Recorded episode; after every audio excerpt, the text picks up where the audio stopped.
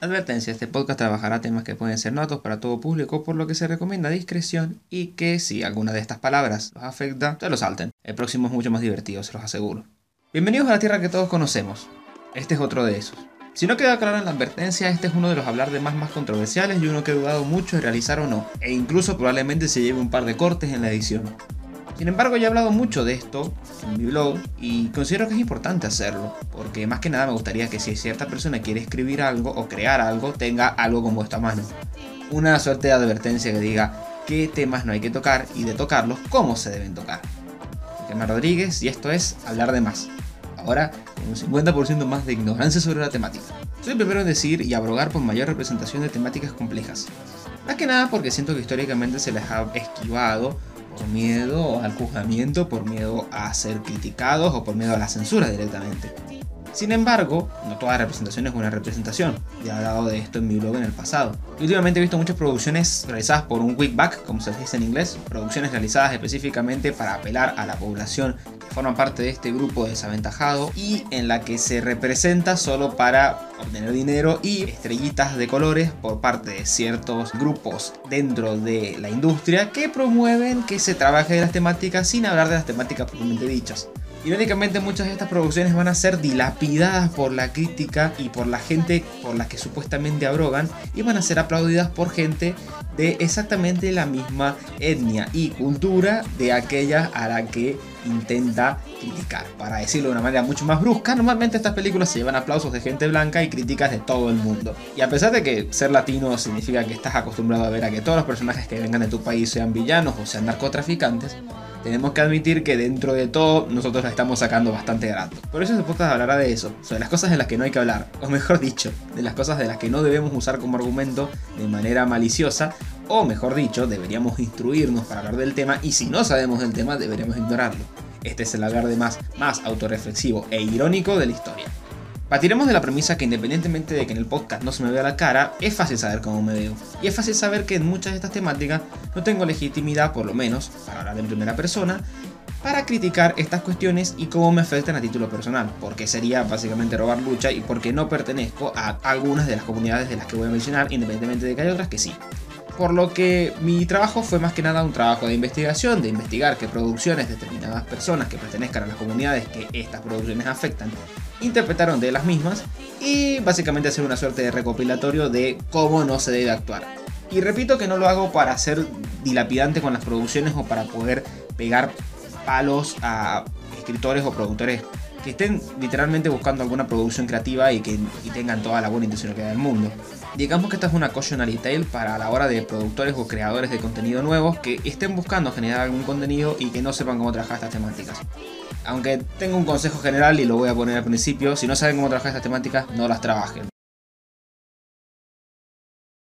Vamos a empezar en este podcast que va a estar cortado de manera espantosa porque va a ser notorio cuando empiece a recortar y me vaya por las ramas, para hablar de una de las temáticas que más estoy viendo representada en el último tiempo con distintos grados de éxito lo que he llamado el apartado minorías y tokenismo. Si no saben lo que es un token character, es un trope o un cliché de narrativa en la cual se colocan personajes con determinados, eh, digamos, características psicofísicas y étnicas eh, para presentar una representación que en realidad no lo es tal, básicamente porque están ahí solamente para existir. En los 80 ya se hacía burla de la temática a través de los slashers, en los cuales se colocaba personajes de distintas etnias y grupos culturales para luego matarlos. A pesar de que en los 80 ya se sabía que eso era una representación maligna, que era intencionalmente mal hecha y por eso se hacía en el cine de explotación, me sorprende que a la fecha, en el cine de AAA, ¿no? digamos, en el cine de calidad, el cine de que apuesta a, obtener ganancias altas porque son blockbusters o apuestan a premios y aclamaciones de la crítica, sigan cometiendo los errores. Si algo que más me chocó recientemente fue haber visto Bright o haber visto películas de ese tipo y, y la representación que se las hace. O sea, si no han visto Bright, no, no se pierden de nada. Pero lo interesante es que intenta trabajar una analogía respecto al racismo cultural, pero coloca como equivalente a un orco a el rol del racismo cultural y de los afroamericanos en la historia o personas de color en la historia de los Estados Unidos de América. Lo cual es, digamos, si intentó ser una postura para criticar el racismo, literalmente terminó siendo una herramienta para imponer racismo. Y me choca porque venimos de una generación que era bastante consciente de esa, de esa crítica. O sea, Distrito 9, que tengo que recomendarla muchísimo, eh, era muy consciente de que si uno presentaba una cuestión de una discusión sobre xenofobia y racismo, y lo presentaba a través de la representación de algo alienígena para nosotros, literalmente, iba a ser problemática. O sea, iba a poder generar problemas porque literalmente se utiliza el término aliens, por lo menos en inglés, aliens, para poder referirse a personas que no pertenecen a la clase dominante. Entonces, por eso se tiene que ser muy inteligente respecto a la representación. y por eso es que tengo un artículo defendiendo básicamente su utopia. Si bien ha habido críticas y muy bien fundamentadas, porque al representarlos como depredadores y presas se genera esta interpolación en la que se básicamente se representa a ciertos grupos minoritarios étnicos como depredadores, de si la diluimos y la interpretamos increíblemente mal e increíblemente alejado del significado originario, pero esa interpretación es posible y una persona que esté intentando justificar un racismo estúpido lo va a interpretar de ese modo. A pesar de eso, siento que es muy consciente de que ese concepto se podía derivar de la película y por ende construye una suerte narrativa por detrás de fondo con respecto a la evolución de los animales y qué sé yo, que permite que esa narrativa no tenga muchos puntos de anclaje, por lo que se cae a pedazos si alguien la quisiera defender, independientemente de que puede ser criticada desde el otro lado. Y no, y no estoy pidiendo con esto, o sea, no estoy pidiendo con todo este rant de que todas las producciones sean Parasite, o sea, ojalá, porque Bon Jonko es buenísimo, pero estoy pidiendo que todas las producciones que trabajen racismo y xenofobia sean eh, historias reales de personas reales o basadas en hechos reales o muy realistas. O sea, no todo tiene que ser un drama oscuro, sino que también se pueden hacer representaciones en otro tipo de cine en el que sea crítico. No se le da el espacio a las personas correctas. O sea, si seguimos promoviendo que se le dé el espacio para escribir a personajes de color o personajes de otros grupos raciales o étnicos a los que no pertenecen a personas que no pertenecen a ese grupo y existe un gran riesgo que si han vivido sesgados por una serie de mandamientos culturales y no han sido criticados esos en el pasado por parte de sus personas van a construirlos de manera estereotipada y no hay nada peor que una producción que se aplauda a caudales que representa estereotipos. Y vamos a hablar de eso en un futuro. Lo que pasa con la comunidad LGBTIQ respecto a la representación es que venimos de décadas de tokenismo y aún las mejores producciones y las más aplaudidas suelen repetir estereotipos. Y eso lo tenemos que empezar a superar de a poco. Por suerte este es el área en el que más producciones más que nada independientes, y tengo que romper una lanza a favor de cosas como Drone to Me, porque Dios, que el mundo de los cortos y el mundo de la cinematografía independiente está haciendo cosas excelentes respecto a la temática, eh, se representan, repito, estos estereotipos tradicionales respecto a cómo deben verse las personas que pertenecen a la comunidad. Y eso es problemático. También es otro problemático otra cuestión que es el fetichismo respecto a las relaciones LGBT y principalmente sobre la primera de todas las letras que dije, porque hay una docena de producciones de cine que trabajan sobre parejas del mismo sexo y creo que por una necesidad de venta de la producción o por una búsqueda de apelar a un público masculino que la compre, eh, se termina básicamente representando eh, la versión más fetichista y boyerista de la historia y, nos perdemos de una gran riqueza de personajes sin embargo, en este lado tengo que romper una lanza a favor de que, repito, cabe una mejor representación de la cuestión, entre comillas, y estoy muy contento por eso. Vale la pena romper una lanza a favor de, la cinematografía independiente que se la juega un poco más a crear personajes interesantes. La cuarta letra, ahí sí que tenemos un gran problema. Vamos a partir del principio de que la cuarta letra, o sea, han tenido una representación malísima en el cine y todo a causa del código Hayes. El código Hayes hablaba sobre la representación de las personas trans como debían ser, no debían ser representadas o debían ser representadas como eh, villanos o como enemigos sociales. O sea, lo dice literalmente el código Hayes. Y con respecto a la T, hay un problema que las representaciones que se han hecho que son dañinas o tokenizantes de los personajes son películas excelentes. Como son Psicosis de Hitchcock o Silencio de los Corderos. Son películas muy buenas que al ser tan buenas cuesta mucho alejarse de la postura de esto es buen cine para ponerse en la postura de esto es buen cine, pero representa un estereotipo malicioso. E incluso vamos a ser sinceros, Hitchcock era muy consciente de que ese estereotipo se estaba representando y que era peligroso. Por eso tiene la escena con el psicólogo, que es lo que habla, ¿no? De la obsesión de, de, de con la madre. O sea, está ahí porque Hitchcock no era ningún estúpido. Hitchcock era muy consciente de que se podían llegar a perpetuar estereotipos a través de la producción si se leía de la manera en la que él no quería que fuera leída. Todo esto presionado por el código Hayes, hay que ser conscientes de que la limitación que les, generaba la Asociación de Cine norteamericano era muy fuerte. Hitchcock hizo lo que podía con lo que tenía. Vamos a ser honestos, decir cualquier palabra contra Hitchcock como productor de cine y como escritor y como director sería básicamente blasfemia. Pero eso vamos a ser honestos, era porque no se podía representar literalmente las dificultades de vida, las historias de vida de las personas, las luchas de las mismas, porque básicamente te bajaban la película de un ladrillazo. Bueno, viene ahora. Ahora la lucha está en pleno auge y vamos a ver un montón de intentos de capitalizar respecto a la ducha. Y va a haber de todo. No sé si hoy podría salir una Pin Flamingo, eso es increíble. Era incómodo de ver en su época, es incómodo de verla ahora. Pero tenemos una docena de Danish Cars, de chicas danesas, que son eh, representaciones bastante simplistas y estúpidas y bastante negativas para, para con eh, la comunidad con la que quieren apelar y todo con un tokenismo terrible porque era un Oscar bait, era buscando Oscars, esa película estaba buscando Oscars y gracias a Dios no funcionó. Pero en tal sentido quizás valdría la pena empezar a promover la existencia de producciones que sacan de otros lados. Eh, rompiendo una lanza por una mujer fantástica, una película chilena que ganó el Oscar a Mejor Película Extranjera, me parece, para aún siendo una representación de, de varios estereotipos, es una representación bastante realista y bastante honesta de, de, de la realidad. Y últimamente he visto buenas producciones dentro del cine argentino, también bastante buenas, o sea, se están generando oportunidades. Repito, en esto el cine independiente va a llevar siempre a la delantera y el cine de afuera de Estados Unidos. También hay producciones buenas en Estados Unidos, por supuesto, pero son las menos. Normalmente terminan pecando estos tokens o repiten estereotipos. Y todavía me cuesta, todavía no llego a ver una película grande respecto a la temática en Estados Unidos. Quizás alguno de algún productor en el futuro lo haga, ojalá. Me parece que es uno de los espacios en los que no se está llegando. Últimamente estoy viendo mucha representación de la temática, discutible su calidad o no, pero acá estoy hablando como opinador de cine, no como opinador de representación. O sea, puedo tener mis reservas con Euphoria, puedo tener mis reservas con Skins, por respecto a crítica. Para mí, Sense8, por ejemplo, puede trabajar temáticas similares y es mucho más interesante, pero también porque las hermanas Wachowski son brillantes. Pero a pesar de todo, creo que hay una representación cada vez mejor, y eso se agradece. Y otra minoría que me parece de trabajar más que nada porque recientemente salió una película, recientemente cuando escribí este guion, se nota que llevo casi un año escribiéndolo, eh, nació una película que literalmente intentó hablar de la temática y se la pegó de poncho porque literalmente es una representación espantosa que fue Sierra Burgess, hablaba sobre precisamente la gordofobia y Dios que odio la película, pero más allá de, de mi crítica personal, la representación fue malísima. Tipo, el personaje protagonista era odiable a más no poder y si lo que querían era empatizar con la realidad social, vean Dumpling. Es una película que existe hace años, que trabaja la misma temática, por lo menos en torno a la discriminación que se trabaja, y una mucha mejor representación, con las mismas dificultades, con los mismos problemas, con la promoción de una cultura mucho menos crítica respecto al cuerpo ajeno.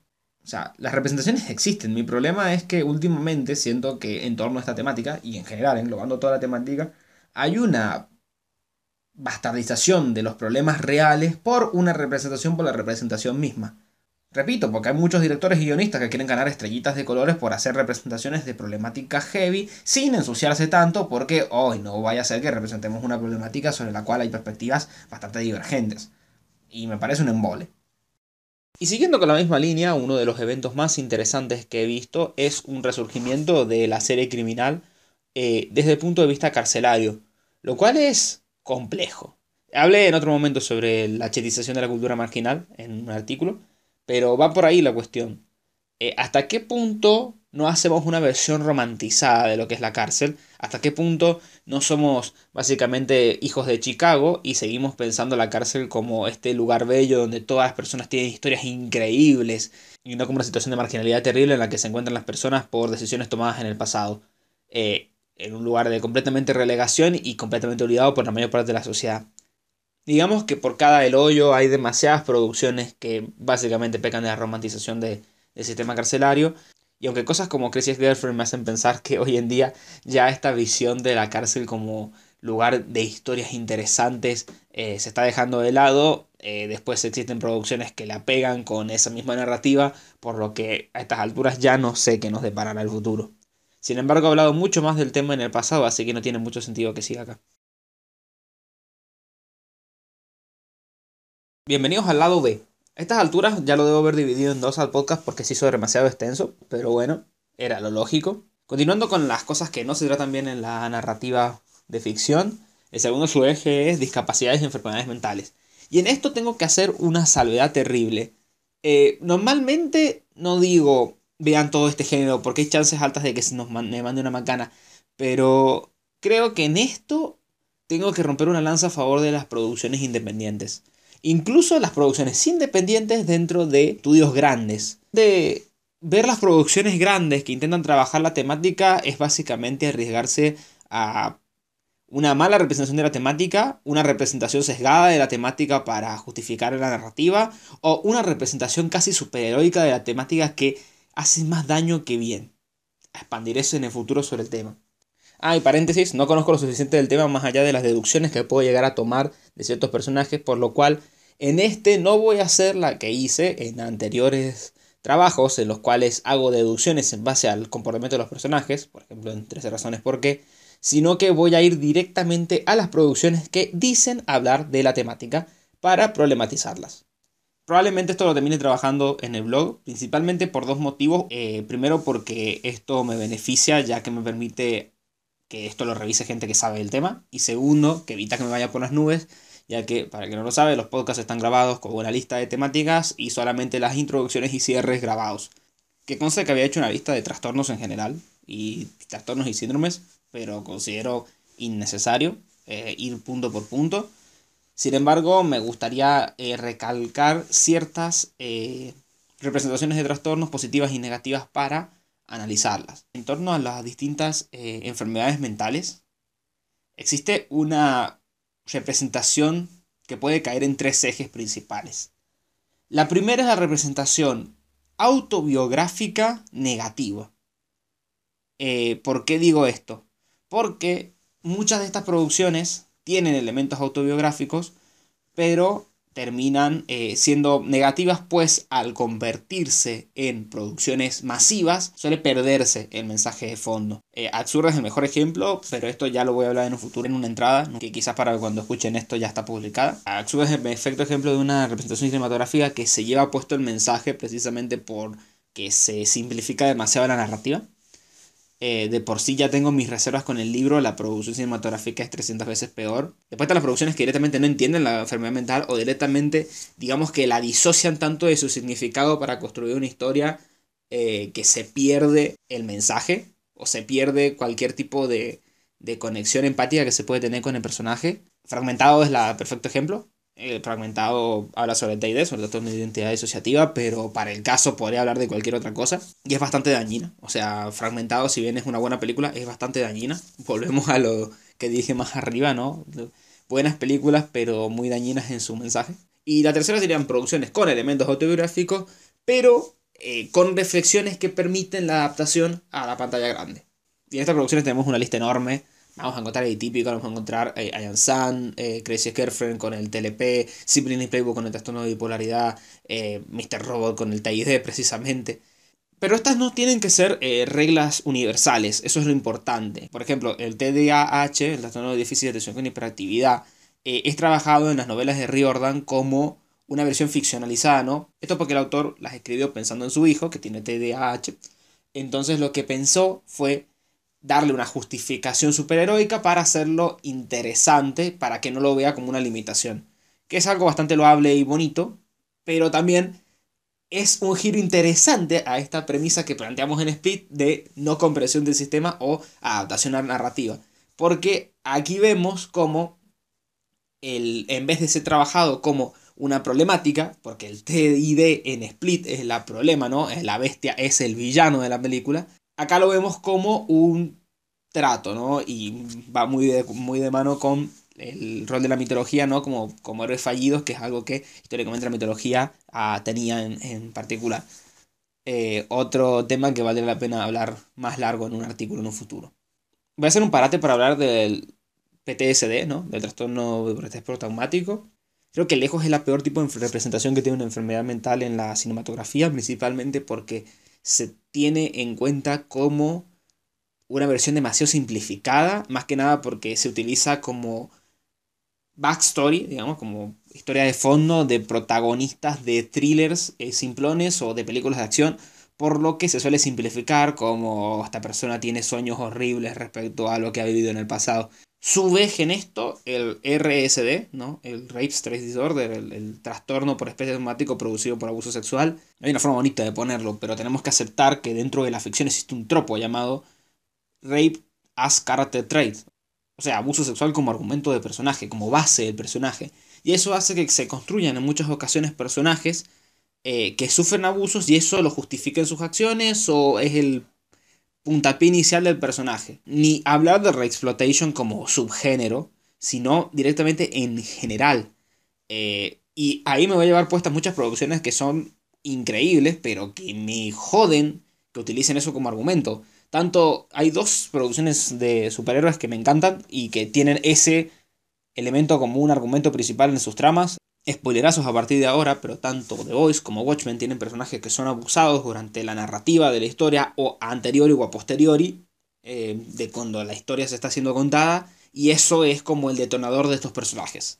Es súper estúpido, súper simplón. Me parece de, de autores muy eh, limitados que el único trauma que piensen que puede sufrir un personaje femenino sea ese. El Juego de Tronos hace lo mismo ahora que lo pienso. Esto no estaba en el guion, pero ahora que lo pienso, Juego de Tronos hace lo mismo con el personaje de Sansa. Que dicho sea de paso, en la última temporada se llevaron muchísima mierda los guionistas y bien llevada, porque incluso hicieron hasta una línea de diálogo en la que como que pseudo justificaban que eso había hecho crecer al personaje. O sea, está bien, el desarrollo del personaje de Sansa, lean los libros, paréntesis, pero el desarrollo del personaje de Sansa fue buenísimo, pero traerlo todo a ese evento, que todos hayamos como tapado con tierra porque dijimos esto no pasó en el libro y por ende no pasó. Y segundo, la muerte como concepto, en dos ejes tanto en el eje del suicidio, que ya tengo mi artículo sobre este inciso guay, eh, y la depresión en relación directa, como en la eutanasia. Sin embargo, acá no quiero recomendar eh, producciones que trabajen mal los dos temas.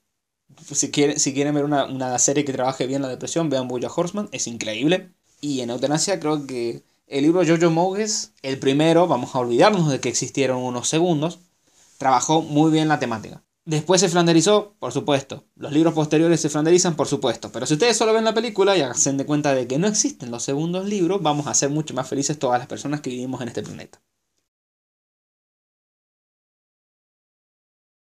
Pasando al lado C y el último, más reducido, que se llama Sexo y otras drogas. Más allá de los géneros de cine B, esta temática siento que no se está trabajando mal últimamente. ¿Por qué? Porque siento que existe una visión mucho más positiva, mucho más abierta de la temática. Esto permite a los guionistas y directores mucha más libertad creativa y permite a las productoras arriesgarse más con la temática. Por eso es que hacen representaciones mucho más interesantes. Ahora es cuando empezamos a encontrar problemas en otros ejes. Por ejemplo, en relación a temáticas de nicho. Tengo que ver muchas películas de la temática todavía. Así que no voy a hablar mucho más allá de eso. Siento que hay mucha representación ignorante de la temática, pero hay gente que ha hecho mucho mejor contenido en torno al tema, así que no voy a expandirme más ahí. También hay un problema con la representación de la infantilización de la sexualidad. El año pasado hubo una controversia grande con Cuties eh, y justificada, justificadísima. Más que nada porque la temática la trabajaba como, miren, este es el problema, lo vamos a mostrar en primera plana, que es algo que había mencionado anteriormente esto de la problemática está, entonces vamos a ponerla con un reflector y no vamos a hacer absolutamente nada con el tema, es igual de grave que ignorarla.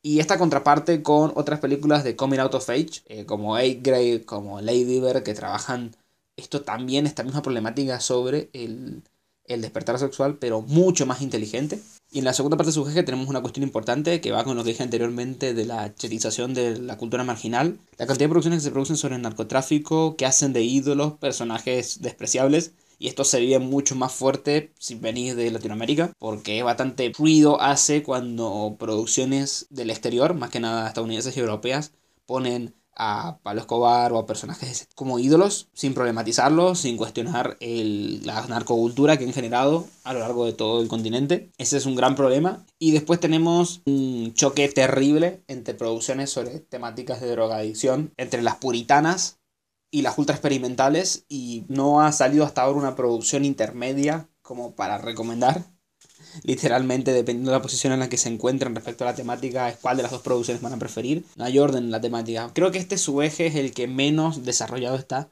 Así que bueno, quizás es el más positivo porque es el que más ganas tengo de ver que va a surgir a partir de ahora.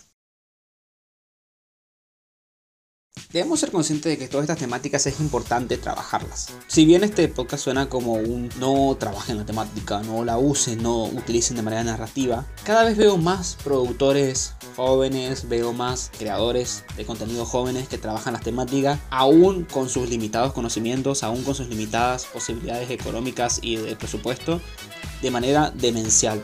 Y creo que eso es lo que quiero que se lleven. Entonces este podcast no está pensado como una clase temática de qué no se debe trabajar, ni mucho menos de cómo se debe trabajar. Sino está pensado como una clase temática de trabajemos estos temas. Es como una suerte de llamada a la acción. Lo que traigo a colación son un montón de producciones tanto buenas como malas. Y seguramente hago una lista y continúo expandiéndola porque esto va a seguir ocurriendo. Y además que voy a seguir viendo producciones sobre la temática. De modo de que puedan servir para aquellas personas que quieran trabajar temáticas heavy sin miedo, pero sí siendo conscientes de aquellas que no son buenas trabajando la misma. Soy el primero que digo que es buenísimo ver producciones que consideramos que no son buenas, principalmente porque nos ayudan a generar producciones de mejor calidad. Y si bien es horrible tener que ver producciones de mala calidad, lo admito, es muy valioso el conocimiento que podemos adquirir de ellas. Las producciones grandes con temática heavy se van a seguir produciendo porque traen gente. Lo controversial trae gente, el morbo siempre ha vendido y va a seguir vendiendo el morbo va a ir cambiando porque vamos desproblematizando conductas normales y vamos reproblematizando otras. Vaya a saber qué será el morbo que nos traiga el futuro, vaya a saber qué será lo controversial que nos traiga el futuro. Vaya a saber si lo que ahora es no controversial en el futuro lo sea, porque no hay una regla respecto al desenvolvimiento social. Pero sí hay un nicho muy grande de contenido de buena calidad sobre temáticas complejas que es importante que conozcamos de modo de poder generar contenido en él. Y al mismo tiempo, generar contenido de la temática va a permitir que ajustemos nuestro paladar, empecemos a no permitir producciones que sepamos que son negativas para las problemáticas que conocemos tanto a título personal como a aquellas a las que no conocemos a título personal, pero sí hemos experimentado tanto por rebote como por relaciones de amistad, como por simplemente instruirnos sobre el tema, de modo de evitar estas representaciones perniciosas que tan a menudo hemos visto en el pasado y que se siguen produciendo a la fecha. Pero vale la pena arriesgarse, eso es lo que quiero que se lleve.